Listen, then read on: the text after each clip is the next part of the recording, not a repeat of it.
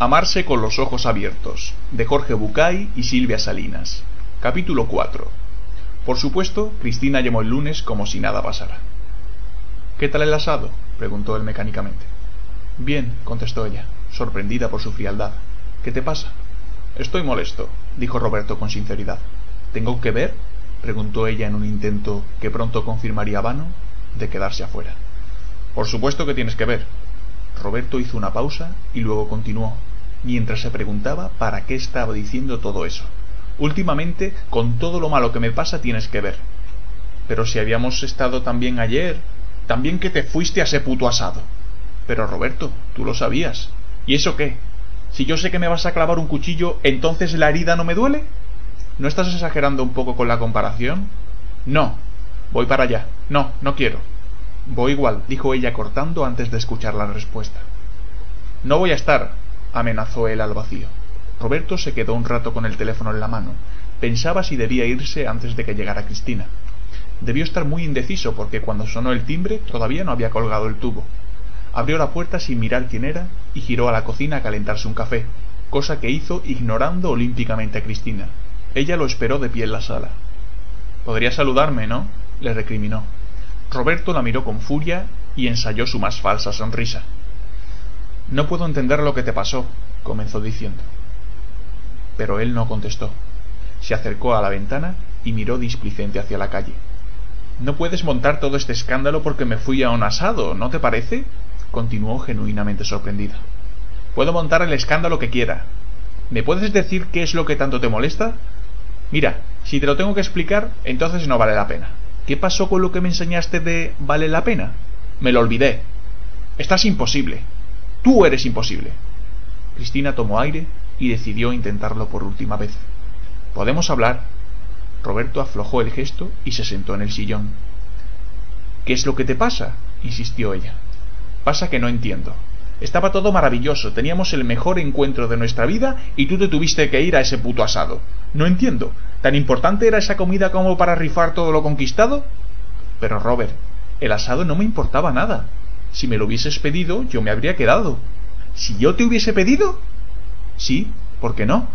¿Tengo yo que pedirte ser más importante en tu vida que un estúpido almuerzo? ¿Tengo yo que adivinar qué es lo que tú necesitas para darte cuenta de que eres importante para mí? No sé, no sé. Todo está podrido. No seas así, Roberto, no arruines todo por una estupidez. Tú lo arruinaste, Cristina, no yo. Esta vez fuiste tú. Tú lo arruinaste esta vez. Lo lamento. La verdad es que lo lamento mucho. Yo también, yo también. Pausadamente, ella se levantó, tomó su abrigo y la cartera del sofá y caminó hacia la puerta. Allí se quedó unos segundos de espaldas, como esperando que Roberto la llamara, una llamada que nunca llegó. Salió del departamento con los ojos húmedos y dejando tras de sí la puerta apenas entornada. Estaba furioso, pero no sabía muy bien por qué. Pensaba que podía haber contemporizado, que podía haberle arrancado una disculpa más o menos sincera, podía haber salvado la pareja, podía... y había decidido no hacerlo. Ella no se lo merecía. Ella. Pero... ¿y él? ¿Se merecía él salvar su pareja? Cada vez estaba más enfadado, apretaba los puños y los dientes con fuerza hasta hacerse daño. ¿A quién estaba castigando? Recordó de pronto el cuento de la tristeza y la furia, la tristeza que se disfraza de furia cuando no quiere quedar al desnudo. Para eso estaba allí su enojo, tapaba la tristeza, escondía el dolor, disimulaba su impotencia. Sintió como sus ojos se llenaban de lágrimas, y luego cómo desde allí alguna que otra rodaba por sus mejillas muy despacio. Si no hubiera estado tan desbordado por la mezcla de emociones, habría podido recibir el mensaje que Laura le enviaba, sin él saberlo, en respuesta a todo lo que le pasaba, y que lo esperaba ya en su PC. Resumiendo, Freddy, la primera afirmación de la propuesta es que los problemas de pareja son problemas personales que se expresan en la relación. Y estos problemas solo emergen en el vínculo amoroso, dado que estando con otro salen a la luz aspectos de uno que estaban en la sombra. Como terapeutas, la idea es tener esta mirada frente a los conflictos. Y entonces, cuando una pareja viene a la consulta, abocarnos a ver cuál es la conflictiva personal de cada uno de ellos que está interfiriendo en la relación. ayudamos a que cada uno trabaje su problemática personal y mostramos cómo la neurosis de uno se engancha con la del otro. La idea principal, otra vez, es, si te molesta esta situación, ¿qué cuestión personal se refleja en el conflicto? El tema básico está plasmado en la frase de Hugh Prater. Una piedra nunca te irrita a menos que esté en tu camino. Nos enganchamos con el famoso tema de la proyección. Pienso en aquello que tanto nos mostró Nana en sus laboratorios. Proyecto en el otro las partes de mí que más rechazo. Cuando me doy cuenta de cómo me molesta esto en el otro, investigo cómo me molesta en mí mismo. Si pienso que yo no tengo nada de eso que me molesta del otro, el trabajo es darme cuenta de qué pongo yo de lo que tengo, porque si no pusiera nada de lo mío, no me molestaría. Esto es básico en Gestalt y es lo que dice Jung con el tema de la sombra. Proyecto mi sombra en mi compañero y al verla en él, la descubro. A partir de allí tengo dos posibilidades.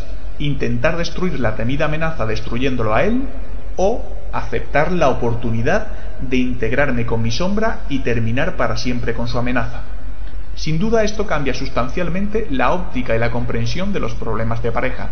Dejo de culpar al otro por lo que hace y empiezo a ver qué estoy poniendo yo en este particular conflicto. En vez de utilizar mi energía para cambiar al otro, la utilizo para observarme y a partir de allí hablar de mí, de lo que yo necesito, de lo que a mí me pasa con las actitudes que él tiene. Esto es mucho más fácil de escuchar para otro. La llave es estar siempre conectada con lo que me está pasando y no hablar del otro. En todo caso, si no me agrada lo que sucede, ¿qué otra cosa podría hacer yo para generar algo que me gustase más? Puedo quedarme llorando y quejándome, puedo buscar otro marido, o puedo ver cómo estar lo mejor posible con el que quiero y estoy. Puedo usar el conflicto para encontrarle una salida creativa, para ver qué puedo desarrollar de mí misma, con qué puntos ciegos me estoy enganchando. Este es mi camino y el que transmito. Esto es lo que me gusta de la vida, ir descubriendo sobre mí y sobre los otros. Un desafío. No esperar que no haya conflictos, sino verlos como una oportunidad para desarrollarme. Y si es cierto que una de las dificultades es lo proyectado, la otra es la dificultad para darnos cuenta de lo que verdaderamente necesitamos. Por supuesto que cuando no obtenemos lo que creemos necesitar, nos resulta más fácil reaccionar que procurarnos aquello que nos falta, aunque muchas veces estemos pidiendo cosas equivocadas. Por ejemplo, puedo montar un escándalo porque llegaste tarde. Así la discusión se centra en esa pelea aparente. Pero no se trata de eso, sino de ver qué es lo que te estoy pidiendo a través de la puntualidad.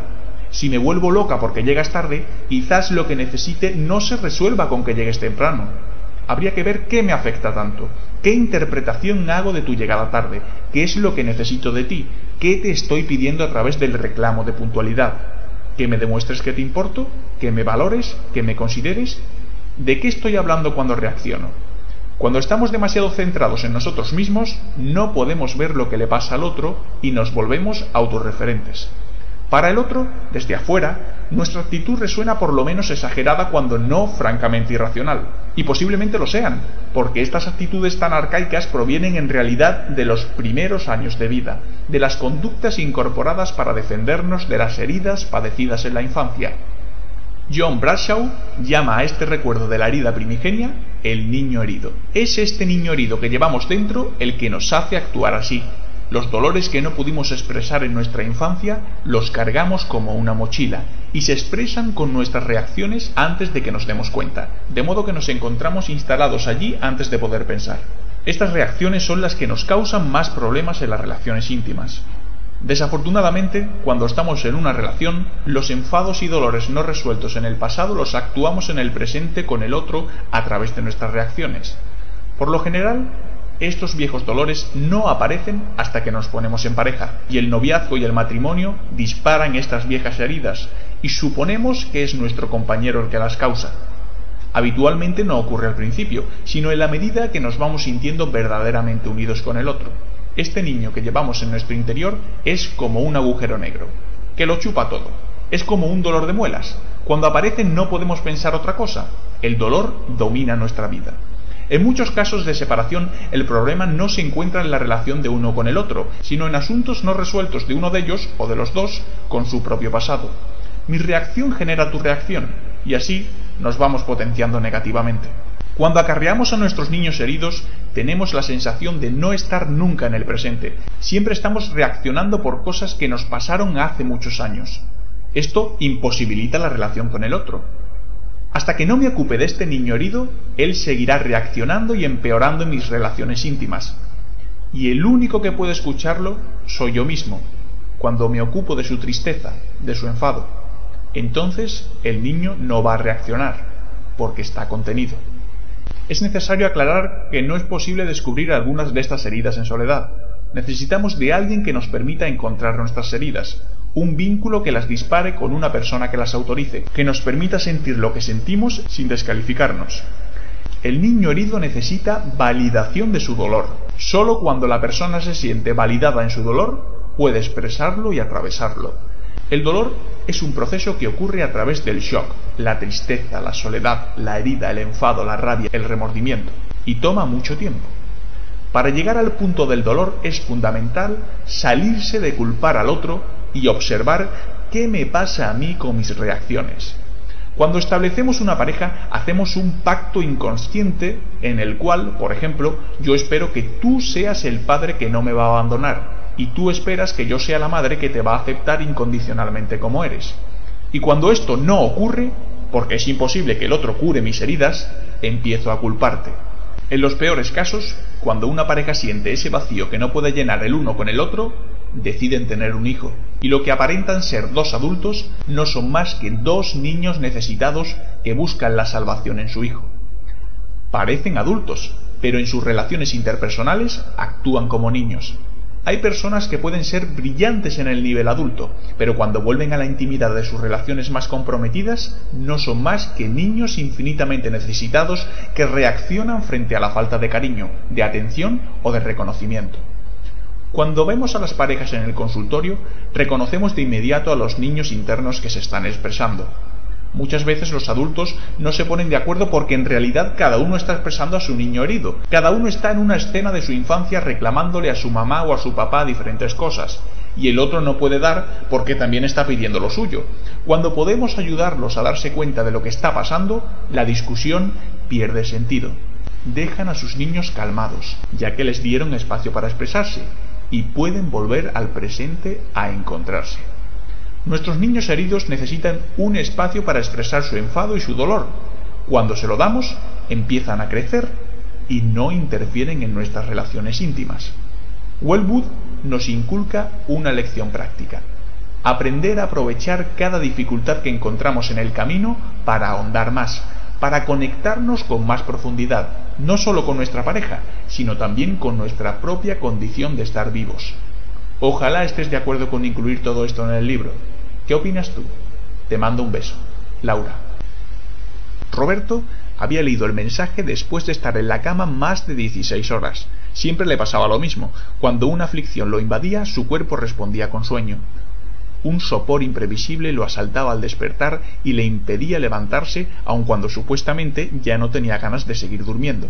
La casa estaba sucia y llena de olores desagradables. La nevera vacía le parecía una contribución a su patética sensación interna.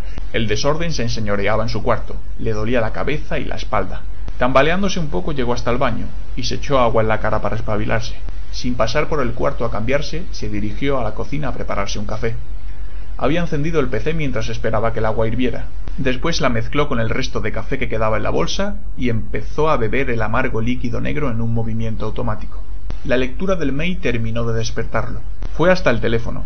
La luz titilaba anunciando que había mensajes. Seguramente eran de Cristina pidiéndole que la atendiera, que la llamara, que hablaran, etc.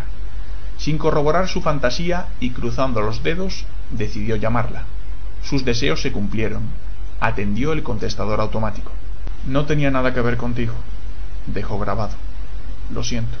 Creo que tengo que resolver algunas cosas mías para poder merecer estar contigo. No me llames, te llamo yo. Un beso.